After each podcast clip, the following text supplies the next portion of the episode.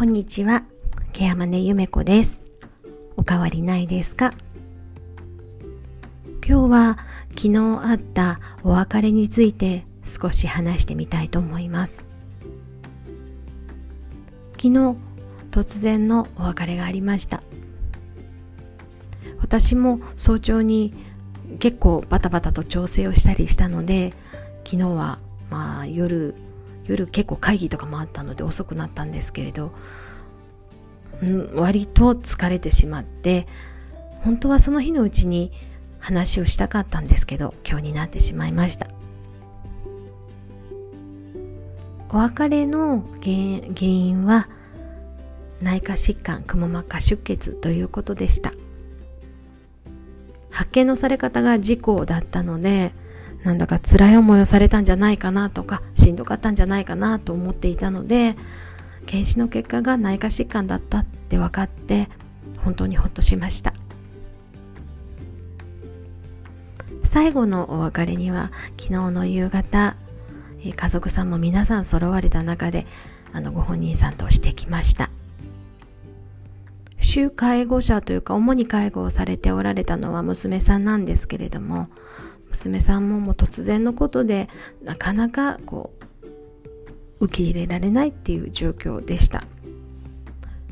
母は幸せだったんでしょうか？って言って泣かれるんですけれどもきっと幸せだったと思いますよっていうふうにお伝えしました。ご本人様は生前娘や息子たちに迷惑をかけたくないということを常々言っておられましたしご自身の体が不自由な状態であっても息子さんのことをすごく心配されていたりしたので本当にいくつになっても母親としてずっと子供のことを気にかけておられたので幸せだったんじゃないかなってそうお伝えしました。ケアマネージャーの仕事は利用者さんが例えば入所されたりあるいはお亡くなりになられるとそこで終わってしまいます。ケアマネージャーによってはねもう亡くなった後は行かなくていいじゃないもう終了なんだからっていうような人もいます。でも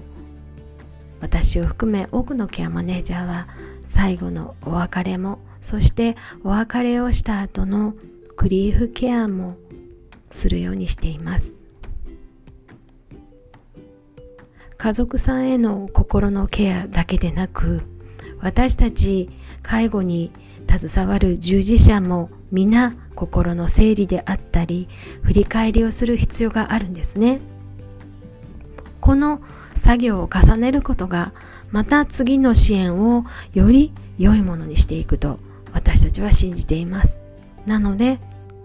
うん変な話をすると介護保険上には全く報酬も発生しないような作業ですけれど私たちは行っています。良い出会いだったなと今は思います。いろいろなことを教えてくださった。素敵な方でした。今は心からありがとうございます。と伝えたいと思います。今日はこんなお話をしてみました。聞いてくださってありがとうございましたケアマネゆめこでしたまた来ますね。